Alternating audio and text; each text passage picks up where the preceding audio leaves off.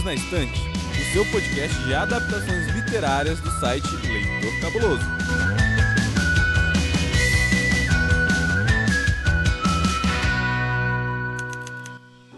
Bem-vindo, ouvinte, ao Perdidos na Estante, o seu podcast semanal de literatura e adaptações literárias.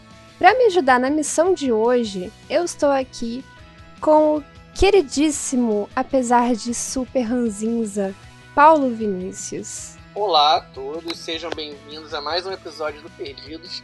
E hoje estamos aqui para distribuir pó para as pessoas. Vamos vender pó até dizer que chega. Alô, Polícia Federal. E cantar reggae também. Para me ajudar nessa incrível missão de distribuir pó para as pessoas, estamos aqui com Fernanda Castro. Seja bem-vinda, Fê. Olá, gente, obrigada pelo convite. Um prazer estar aqui com vocês. Hoje, para ajudar a gente também nessa missão, a gente vai estar com a Amanda, que é a pessoa que ainda não leu todos os livros e tem uma grande jornada pela frente. Ai, meu Deus, será que a minha jornada vai ser tão difícil quanto a da Lyra? Espero que não, né? Porque hoje nós vamos falar sobre A Bússola de Ouro de Philip Pullman, esse primeiro volume da trilogia Fronteiras do Universo. Assistente, fala pra gente os dados da obra. A Bússola de Ouro, primeiro livro da trilogia Fronteiras do Universo, foi originalmente publicada em 1995 e ganhou vários prêmios no Reino Unido e no mundo. Dentre muitas nomeações e conquistas, a trilogia foi selecionada como uma das 100 melhores obras de todos os tempos pela revista Newsweek, sendo o autor Philip Pullman nomeado um dos 50 maiores escritores britânicos desde 1945 pelo The Times. No Brasil, A Bússola de Ouro é publicada atualmente pela Suma das Letras com tradução de Eliana Sabino. Para começarmos a falar sobre a bússola de ouro, eu vou pedir para o nosso querido Paulinho V nos contar sobre o que se trata como se fosse uma profecia. Segundo, segundo as estrelas, né, segundo o oráculo de Delfos, a bússola dourada ela pode ser encontrada onde você menos espera. A bússola dourada, ela pode ser um sentimento, ela pode ser um guia para você chegar a algum lugar. E Lyra é uma menina que vai ser encarregada dessa missão. Foi feita uma profecia que ela irá mudar o mundo e que somente quando ela encontrar os seus pais, talvez consigamos encontrar outras dimensões. Pelo menos é isso que dizem os astros. Meu Deus. Deu até um arrepio. Foi poético, né? Tava inspirado hoje, hein, Paulo? Todo trabalhado na profecia. Então, pessoal, Vamos começar pelos personagens principais. A gente já falou aqui da Lyra. O que, que vocês acham dela? Ah, a Lyra é uma querida, né? Sou muito fã da Lyra, apesar dela não ser aquela criança perfeita, assim, no papel de heroína típica, mas eu gosto muito dela. Até das horas que ela é meio cabeça dura e tal. É interessante porque a Lyra foge um pouquinho do padrão. Ainda mais a gente traçar que a Bússola Dourada é um, de certa forma, ela é uma obra considerada um clássico. E a Lyra, ela não é só aquela personagem perfeita. Ela tem aquela curiosidade típica da, da infância e adolescência. Ela é uma personagem em em amadurecimento. Então a gente vai ver uma Lyra no primeiro livro e uma outra muito diferente quando ela terminar a trajetória dela. O mais legal é a gente poder acompanhar essa transição dela. A gente vai vendo ela acertando e errando. Nesse primeiro livro já tem, ela erra bastante. Mas vamos com calma que a gente ainda está começando, sem spoiler, de leve. Assim, ainda superficialmente, qual outros personagens ou outro personagem chama a atenção de vocês? A grande estrela, tirando a Lyra e os Demons em si, a grande estrela desse primeiro livro é a Senhora Coulter, a Marisa, que vai fazer um papel bem ambíguo de uma figura materna ao mesmo tempo em que é uma pesquisadora, ao mesmo tempo em que é um antagonista e o livro tá sempre brincando com esses sentimentos da gente de confiar ou desconfiar da personagem. Ela é uma personagem muito complexa. Ela tem um comportamento fora do que a gente espera, principalmente através das lentes da Lyra, né? Porque é quem narra o livro. Então ela é sempre um mistério ao longo da narrativa. Eu vou deixar para falar da Sarah Coulter no episódio sobre a série. Porque é muito interessante isso. Eu aprendi mais sobre Sarah Coulter complementando a minha leitura do livro com a série do que propriamente pelo livro. Entendeu? Me fez entender algumas outras coisas que eu não tinha percebido em uma primeira leitura. Eu queria falar de outro personagem que eu acho muito bom, e é um personagem que ele guia toda a narrativa da série. Se a gente for parar para pensar um pouquinho, que é o Roger.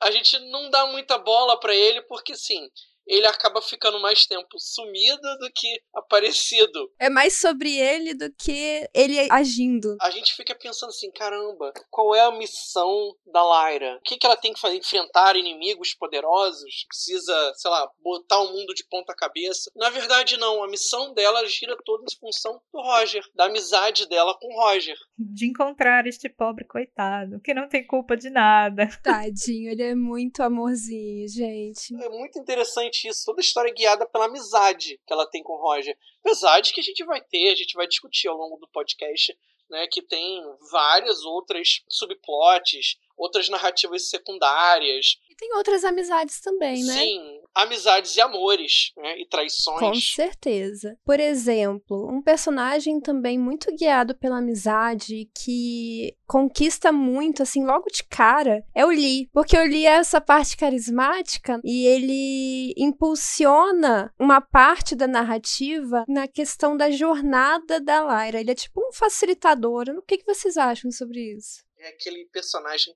que ele é colocado ali de certa forma para tirar um pouco o peso da narrativa, né? Toda vez que ele entra, ele dá uma mainada. Quando ele chega em Trollesund. Sem spoilers, Paulo. Fica calma.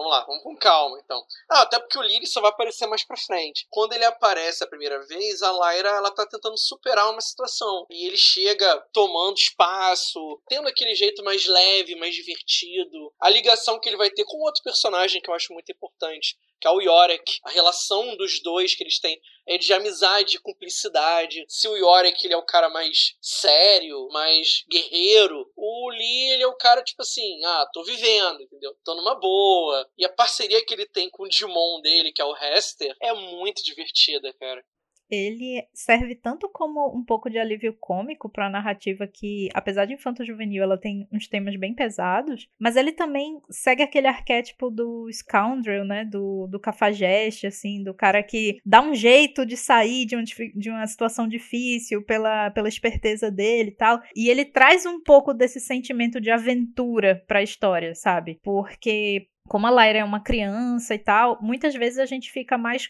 com medo do que vai acontecer com ela, com medo do que tá em jogo. E o Lee, ele traz essa graça da aventura, sabe? De você querer saber como é que as coisas vão se resolver, quem vai ser mais esperto e tal. É legal porque, assim, a gente pensa que o Lee, de vez em quando, ele fala assim, cara, ele não vai ajudar. Ele pede, ele, tipo assim, uma, uma remuneração. Ah, a galerinha tem que, pô, tem que me pagar, pô. Sou um cara que tô oferecendo os meus serviços. E aí você vai vendo ao longo da trama, ele se identifica muito com a Lyra. Paulo, você tá, tá super spoilento aí.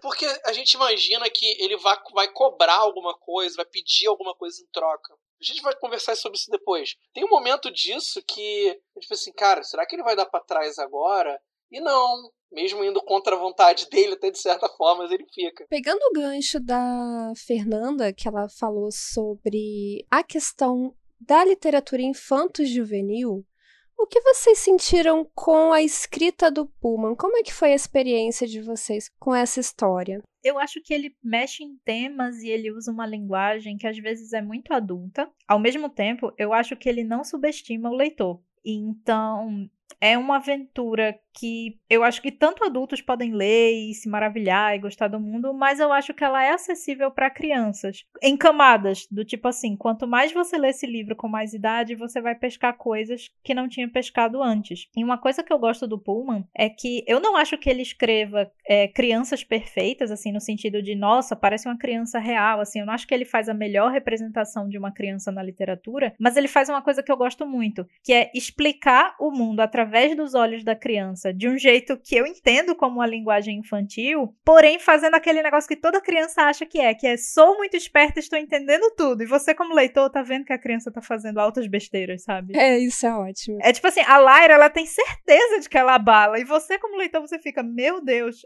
olha o que a menina está fazendo. Acorda, então, eu acho garota. Muito, é, eu acho muito bonito como ele consegue me passar esse sentimento da narradora de olha como eu tô arrasando, mas ao mesmo tempo conseguir o leitor entender que fez merda, hein? e você, Paulo, achou a leitura fluida? Só até avisando pros leitores, eu acabei recentemente de, de ler o Aluneta Amba, que é um livro que estava parado na minha estante há tempos, né? A Amanda fez eu tirar esse livro da minha pilha. Se a gente estiver se limitando a falar de A Bússola Dourada, ele é um livro infanto-juvenil. Estiver se limitando a falar do primeiro livro. Porque a partir da Faca Sutil, já adianto, é o meu livro favorito da trilogia. Para mim é o melhor disparado da trilogia. Ele já toma um, um rumo um pouco diferente. Que aí você começa a ver o Pullman colocando um pouco daquilo que ele pensa. Isso principalmente no terceiro livro, que fica até expositivo demais. Calma, Paulo, calma. Daqui a pouco você se solta. É porque assim, é, a gente às vezes sente quando o autor tá com aquele tique de colocar o que ele pensa no livro. Vou colocar um pouco do, da minha filosofia, daquilo que eu acredito. E esse livro lida muito com religião. Demais, de ponta a ponta. Do primeiro livro ao último. Às vezes, a escrita do Pullman ele vai parecer devagar, tortuosa um pouco. Claro que ele consegue dirimir isso com diálogos ágeis. Os momentos de ação, quando vem, você vai ler 50 páginas como se não tivesse amanhã. Vai se divertir lendo. Assim, caraca, já passou tudo isso? Você vai ter virado metade do livro, sem perceber. Só que ao, mesmo tempo tem uns pontos ali que dá uma travada. Quando ele se propõe a explicar o que, que é o pó, que a gente tanto falou no começo, e outras questões que a gente vai discutir depois. O pessoal fala que Fronteiras do Universo é as Crônicas de Nárnia ao contrário. Até porque o Lewis era cristão fervoroso, né? É, pois é, então ele tem um caráter meio educativo filosófico ali por trás. Porém, para desconstruir tudo que o Lewis tentou Sim. construir, né? Bom, eu vou concordar com a Fernanda na ideia inicial dela. E eu acho que a leitura, apesar de ser infanto-juvenil, ela adquire um novo sentido a cada vez que você lê, porque eu imagino que quando eu era criança, se eu tivesse lido esse livro, eu teria tido uma outra ideia sobre a história. Vendo como adulto, eu consigo me distanciar, olhar para Laira criança e pensar nisso que a Fernanda comentou de, meu Deus, garota, você não é isso tudo. Mas eu acho muito importante isso porque demonstra uma escrita com muitas camadas e muita complexidade. Bom, vamos agora para aquele momento tão aguardado, o bloco com spoilers. A trilogia Fronteiras do Universo sofreu ataques de várias instituições e comunidades religiosas, incluindo o próprio Vaticano, que considerou a obra herege e anticristã, acusando Philip Pullman de construir um universo sem Deus e sem esperança, responsável por formar crianças ateias. A Bússola de Ouro, inclusive, está entre os livros censurados pelo Vaticano desde 2007, quando a primeira adaptação foi lançada. Ouvinte, se vocês não tiverem lido A Bússola de Ouro, por favor, estejam cientes que a partir daqui vamos falar sem limitações, vamos contar tudo. Se não quiser spoilers, pause por aqui, leia o livro e volte a nos ouvir. Tá liberado. Tá liberado, Paulo, tá liberado. Posso falar do terceiro, né? do primeiro livro, viu? É, calma aí, calma lá. É, não pode falar pro Paulo que tá tudo liberado. É, médio, é, tá Paulo, médio liberado. Pessoal, o Paulo já deu a dica do que se trata a base da história. E esse é um tema bastante polêmico, né? Bastante complicado, que é a questão da religião. E mais ainda, não é só a religião, não é qualquer religião, é principalmente a igreja. E a igreja na figura do magisterium, que é a autoridade total do universo da Lyra. Não. Calma aí, Paulo. Só no livro 1. Um. No livro 1, um, sim. Eu queria saber a opinião de vocês sobre essa construção que o Pullman faz, sobre essa questão filosófica da religião, da autoridade vinculada à religião. Uma coisa que eu acho legal nessa discussão, assim, falando especificamente em primeiro livro, é justamente essa separação entre o que é uma crença, o que é fé e o que é uma instituição, principalmente uma instituição é, autoritária. Então, apesar do Pullman ser ateu, eu gosto que um autor que seja ateu use elementos fantásticos para explicar suas coisas. E ao mesmo tempo, ele meio que tem uma permissividade de que você tenha suas crenças e tenha sua fé, desde que você deixe o coleguinha em paz, sabe? Porque por mais que ele bata no, no ponto do magistério ser uma coisa ruim, a gente tem as feiticeiras que têm sua própria crença, a gente tem ursos. Ele nunca explica exatamente as coisas do universo dele, né? Então a gente, assim, é uma dimensão que tá aí, tipo, onde tem bruxas onde tem ursos falantes e meio que você aceita isso. Isso não é explicado a um nível é, granular assim. Porém, ele sempre coloca isso atrelado à ciência e eu acho isso bacana essa mistura que ele faz entre o que a gente acredita e o que a gente consegue explicar e como essas coisas não precisam necessariamente ser conflitantes. E aí eu, eu acho que mais do que querer convencer alguém a ser ateu ou não ser ateu, eu acho que o objetivo dele maior é denunciar as estruturas de poder, né? Principalmente quando a religião está está a cargo do conhecimento. Alô, Brasil, tudo bem? Né? Então, assim, o, o perigo de você deixar a ciência e o conhecimento amplo para todos atrelado à crença e atrelado a uma estrutura de poder, uma estrutura de status, né? Porque o magistério nada mais é do que quase uma, uma hierarquia clerical mesmo. Perfeito, Fernanda. Inclusive, me lembrou bastante a parte da influência do magistério sobre a Universidade de Jordan. Quando eles invadem a universidade, basicamente se apropriam daquele espaço e dizem: não, você não tem mais essa imunidade, isso aí é coisa da sua cabeça, né? E é justamente essa questão de tomar para si o monopólio do conhecimento e tudo que não agrada a essa instituição é considerado heresia, um crime passível de ser perseguido. O que, que você acha, Paulo? É bacana que durante a narrativa você tem dois guiões básicos. Eu acho interessante porque, assim, ele toma bastante desse cuidado. O foco nem tanto na religião nem tanto na ciência. Ele coloca os, os dois extremos como sendo coisas ruins. O magistério ele representa aquela perseguição religiosa, aquela fé extrema. E do outro lado, você tem a ciência obsessiva na figura do Asriel. Né? O Asriel ele representa aquele cientista que ele não mede esforços para alcançar o seu objetivo. A Lyra, ela tem um problema com paz, cara. Meu Deus do céu, cara.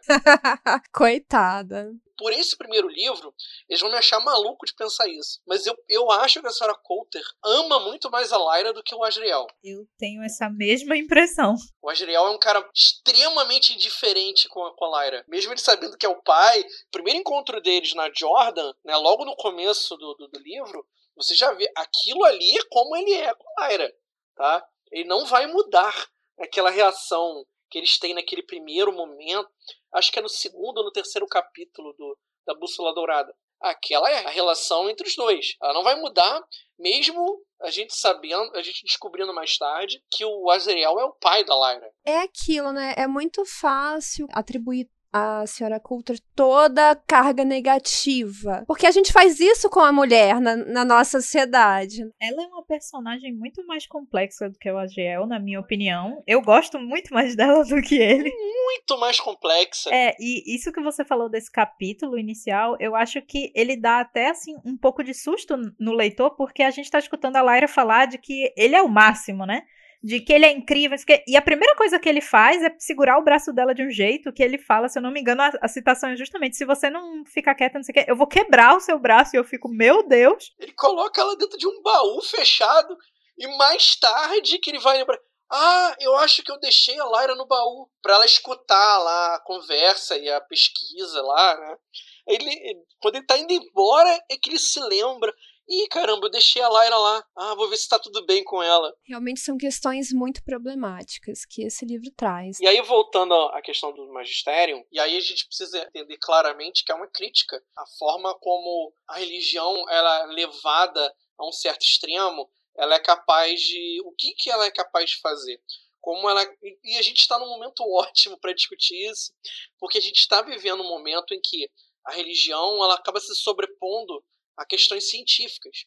a gente está vendo pessoas questionando situações óbvias de ciência. Por exemplo, a questão da vacina, isolamento social, todas essas coisas relacionadas aqui. Formato da Terra. O formato da Terra. Alguns anos atrás, acho que há uns 5 anos atrás, a gente zoava a cara de terraplanista. A gente colocava no, no mesmo saco que eu coloco o Jorge Tsukalas com alienígenas do passado. Ah, é aquele cara engraçado que tem um programa divertido. A gente não leva a sério, sabe? A gente usa para fazer meme com ele. E hoje não, a gente tem que fazer uma discussão séria com o terraplanista. A gente tem que ficar assim, cara, a Terra ela é redonda. Aliás, ela nem é redonda, é, ela é esférica. Por isso, isso, isso, a gente tem que usar provas científicas para provar o óbvio. É, preciso deixar uma coisa bem clara. À medida que a gente vai avançando nos capítulos, isso vai ficando mais transparente para o leitor. A autoridade de quem o magistério fala é Deus. Lembro dessa forma. Substituam a palavra autoridade, Deus. Né? Principalmente porque isso aí não, não vou falar mais do que isso, mas mais pra frente isso vai ficar ainda mais claro quando aparecerem outros personagens. Em alguns momentos do primeiro livro já há algumas citações bíblicas, inclusive. É, isso vai ficando mais explícito um pouco mais pro final, mas é bastante evidente que o Magisterium seria uma representação da Igreja Católica. E não é qualquer igreja católica. Não é essa igreja católica atual, que é mais amena, é mais libertária até. É aquela igreja católica medieval. Tá? Aquela que quer segurar o conhecimento, que reter o conhecimento para si. É aquela que considera determinados comportamentos como pecado. Né? Isso aqui é pecado. Você não pode fazer isso. É heresia. Você ouve muito essas palavras: heresia, pecado e conhecimento.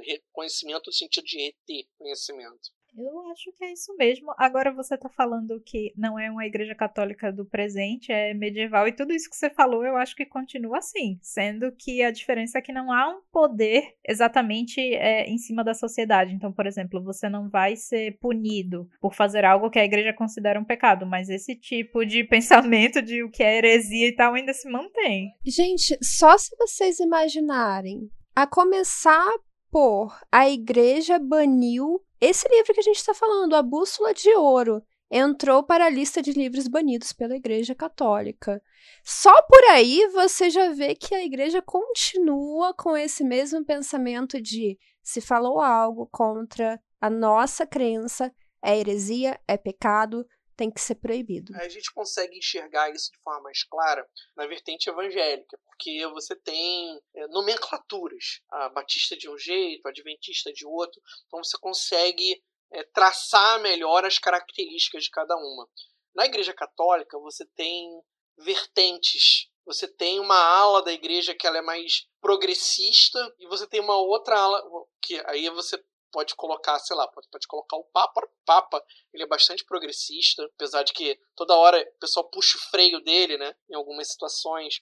Você pode colocar, sei lá, atuações como do, do padre Júlio Lancelotti. E você tem uma outra ala da igreja que já ela é mais conservadora. Então você tem esses, essas duas alas, elas até hoje elas se batem. E aí, dependendo de quem é o Papa na época, a gente pode ter uma igreja católica mais para frentinha, ou você pode ter uma igreja católica mais conservadora, mais direitista. Isso aí vai depender muito do, do período que a gente está falando.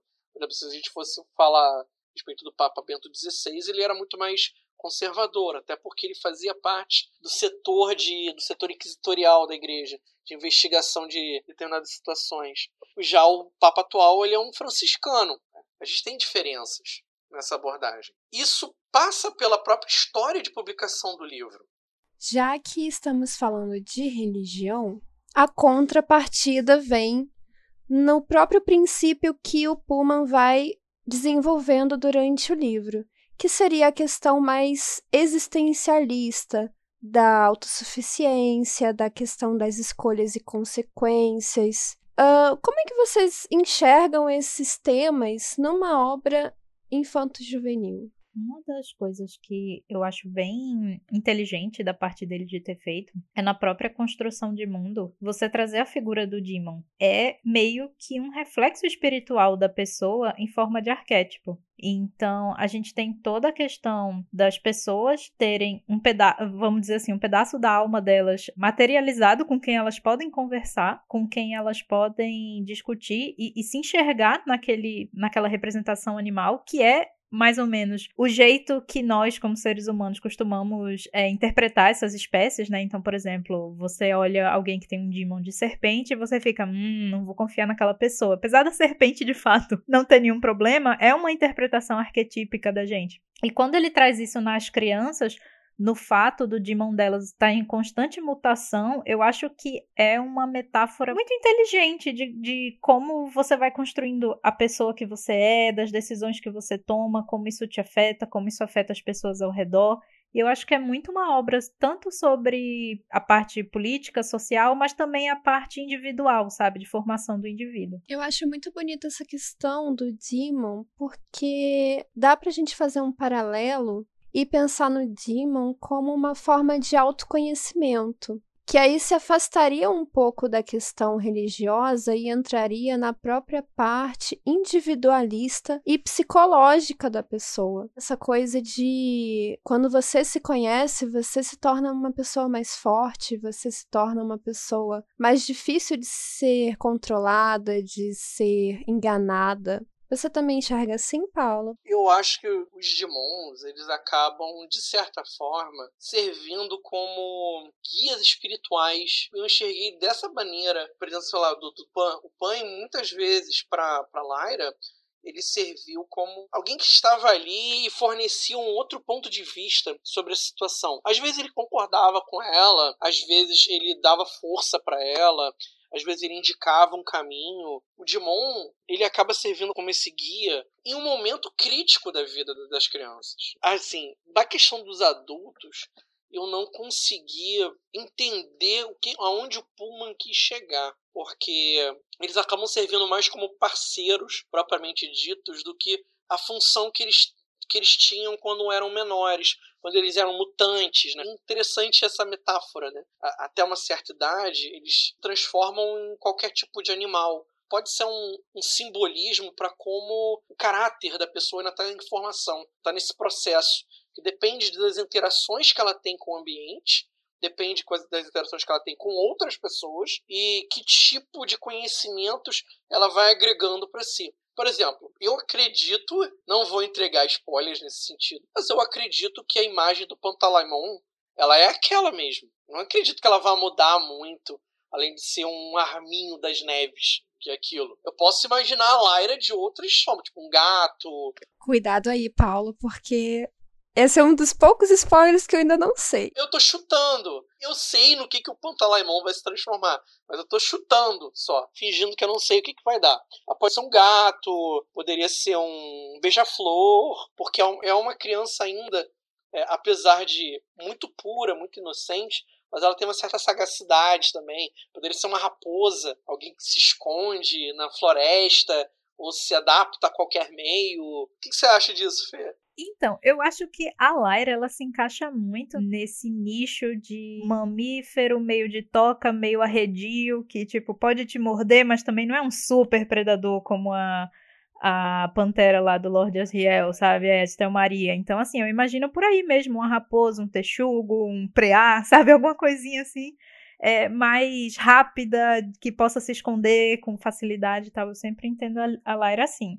Agora, uma coisa que você falou que eu, eu depois eu eu, na minha releitura, fiquei pensando nisso e ainda não comentei. Você falou que não sabia onde é que o Pullman estava tentando chegar com a analogia. E uma coisa que eu fico pensando é se ele estava ou não tentando fazer uma crítica à sociedade ou se ele simplesmente não pensou nisso ou inseriu um preconceito, que é quando ele fala que todos os demons de todos os criados são cães. E eu fico assim, isso é porque a sociedade, tipo, massacrou eles até você se enquadrar naquele esquema de trabalho e por isso você acaba se fixando como um cão, ou é porque justamente pelo jeito que a gente interpreta o que é um cão, né, por ser um animal leal, por ser um animal trabalhador, as pessoas com demon de cão são contratadas e as outras não. É um excelente ponto, Fernando. Não, e tem outra, se você for parar para analisar, todos os Digimons dos soldados do Magisterium são falcões. E os Skrellingers, se eu não me engano, são lobos, né? É o pessoal contratado lá, os mercenários. O que você falou, Paulo, me chamou muita atenção porque apesar de eu ter dado uma outra interpretação para eles, porque ao meu ver eles são uma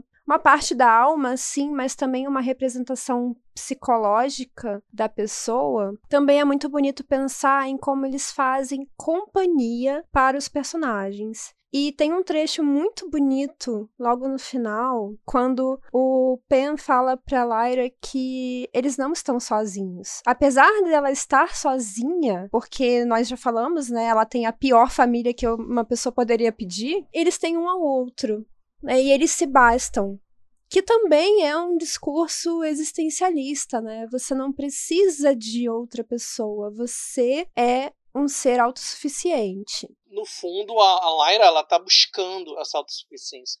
Ela tá buscando o lugar dela no mundo. No começo, a gente vê o quanto ela é confortável na Jordan. A cena inicial é, é dela mostrando para o leitor as, os salões da Jordan, os telhados, né? ela correndo atrás do Roger, né? ao lado do Pan. E a gente vai vendo que no começo do livro ela está em um momento em que ela alcançou tudo que ela poderia conseguir da Jordan para si naquele contexto inicial. Então ela se tornou maior do que a Jordan era para ela. Então ela precisava sair daquele lugar e buscar um outro caminho para si. Então ela ela tá o tempo todo nessa narrativa buscando assim, qual é o meu lugar? Ela acaba aceitando ficar com a Sora Coulter também no começo.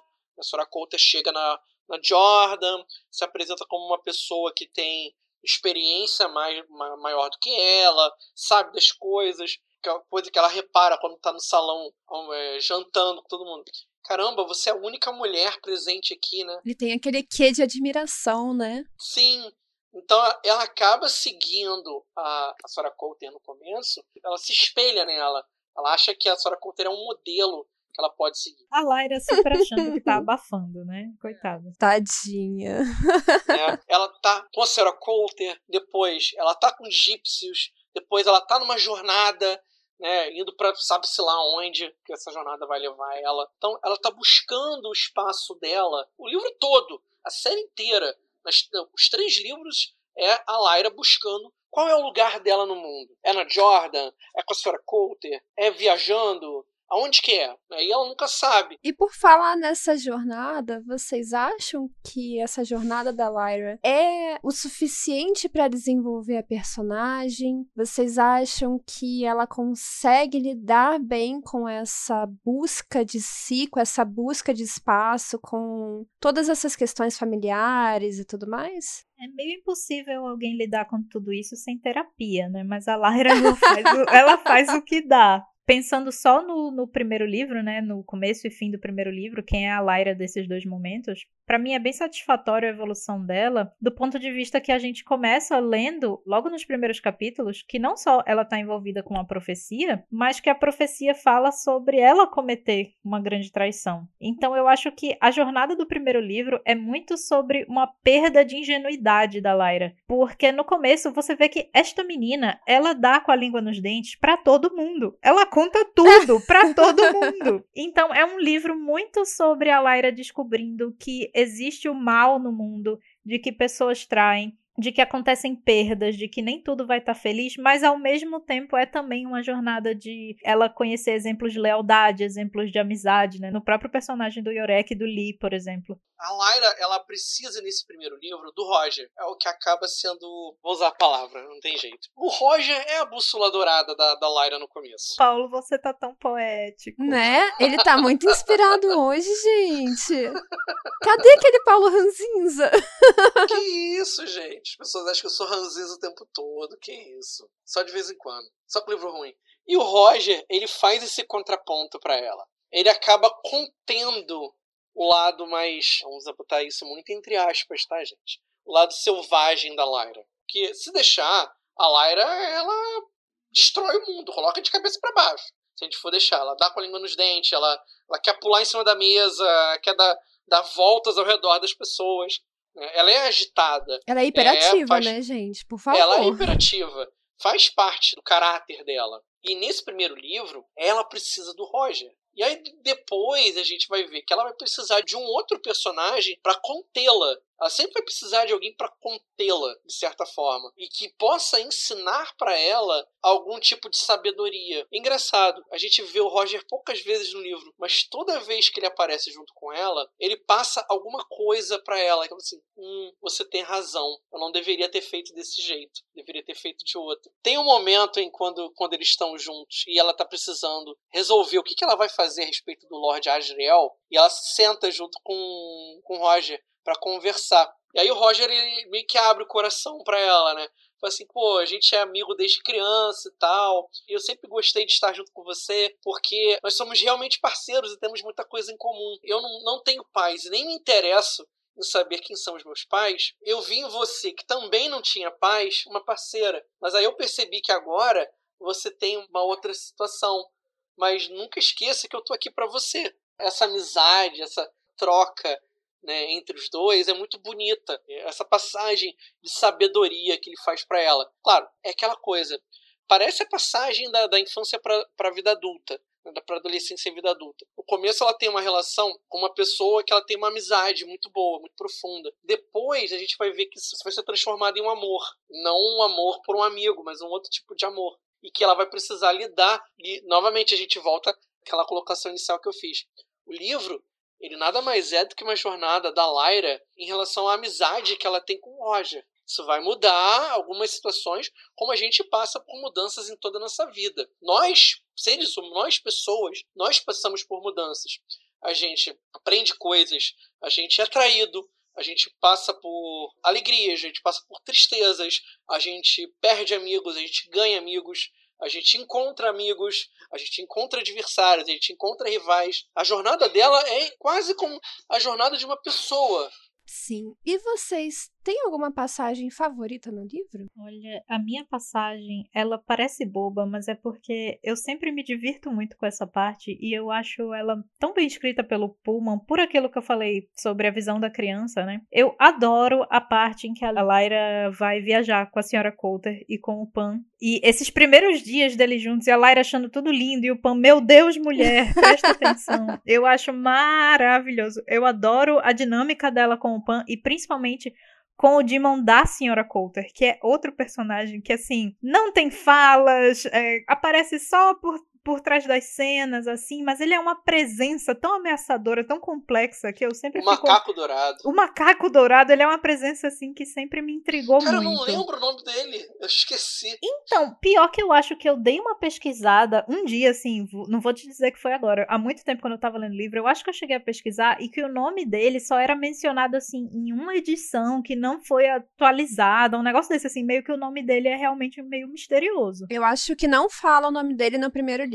Pois é, eu não lembro do nome dele. Paulo, e sua passagem favorita? Cara, minha passagem favorita é interessante também. Fale uma sucintamente, Paulo. Vou falar uma mais emotiva. Quando a Lyra tá em Bolvanga, ela tá prestes a, a sofrer lá a situação que acontece com ela lá. E a senhora Coulter chega e descobre aquilo que tá acontecendo. Essa ceninha, ela mostra as várias camadas da senhora Coulter. Apesar dela ser a, a, a chefe da bagaça toda ali, ela tá vendo aquilo acontecer com a filha dela e ela fica irada eu acho que. Eu não lembro se ela, ela chega a espancar ou matar alguém né, no livro. Na série acontece de um jeito diferente. Mas no livro, eu não lembro se ela dá uma porrada na cientista. Eu não lembro agora. Eu acho que quando eles trouxeram pra série, não. Eles não transportaram de forma fiel. Eu acho que o macaco fica pau da vida também. Cara, é, é uma cena emocionante que mostra assim apesar da, da senhora Coulter ela ser uma pessoa que ela é ligada ao magistério, mas ela também ela vê o lado da filha dela. A filha dela vai conquistando cada vez mais espaço no coração dela. Isso vai só aumentando. A senhora Coulter tem uma relação muito difícil, ao meu ver, com a maternidade.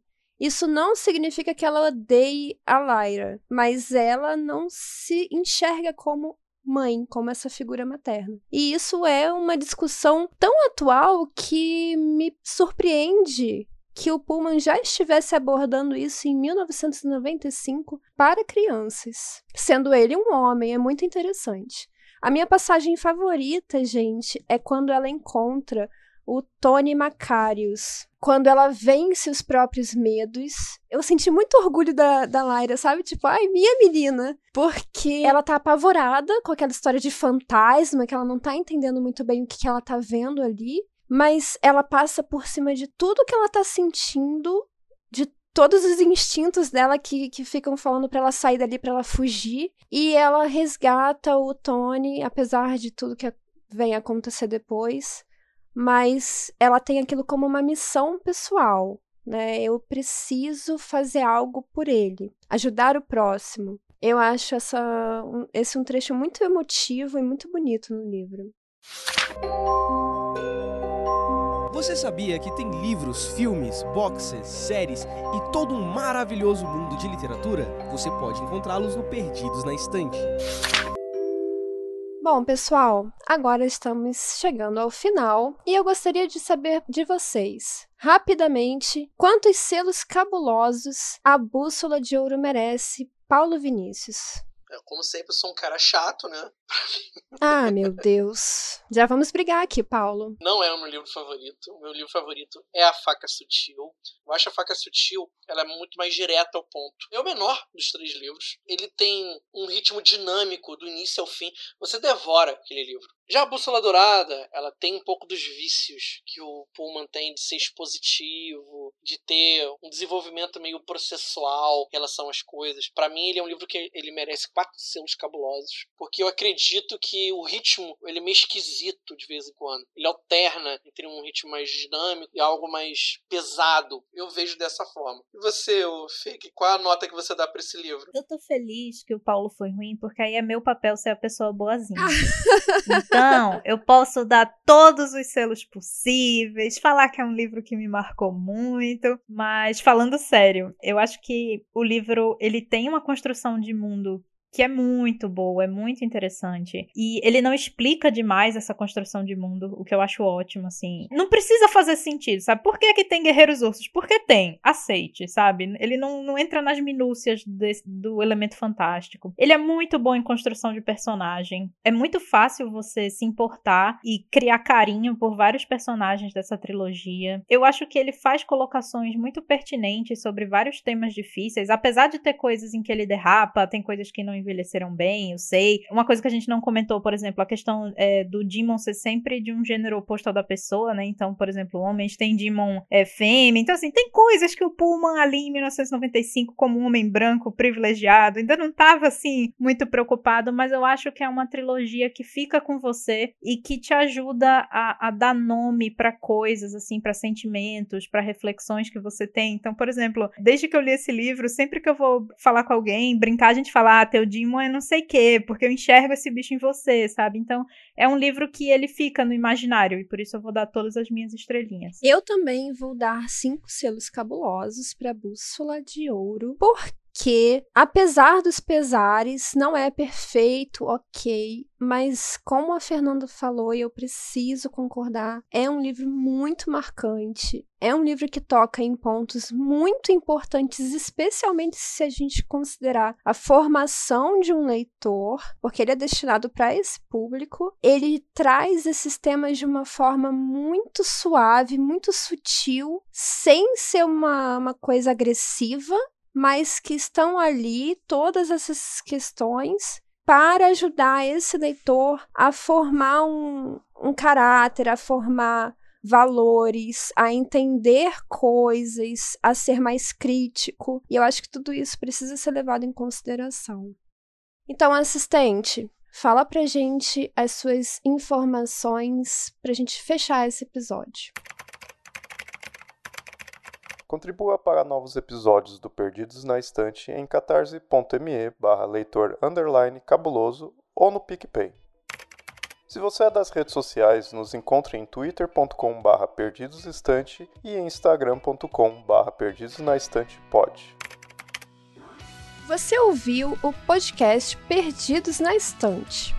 A apresentação foi de Amanda Barreiro, com a participação de Paulo Vinícius e Fernanda Castro. Assistente, Leonardo Tremesquim. Edição, Leonardo Tremesquim. Esse episódio foi produzido graças aos nossos apoiadores. Muito obrigado! Agradecimentos especiais para Rodrigo Leite, Airechu, Melissa de Sá, Cláudia Rodrigues, Priscila Rúbia, Nilda, Lucas Domingos, Carolina Mendes, Abner de Souza, Marina Jardim, Carol Vidal, Deise Cristina, Leandro Gomes, Francisco Faria, Tiago Rudiger, Marina Kondratovic, Alan Felipe, Lubento, Clécius Duran, Laine Lilica, Lara Prado, Alessandra Rocha, Igor Baggio, Amaury Silva e Nelson dos Santos Rocha. Muito obrigada, pessoal. Um grande beijo para vocês.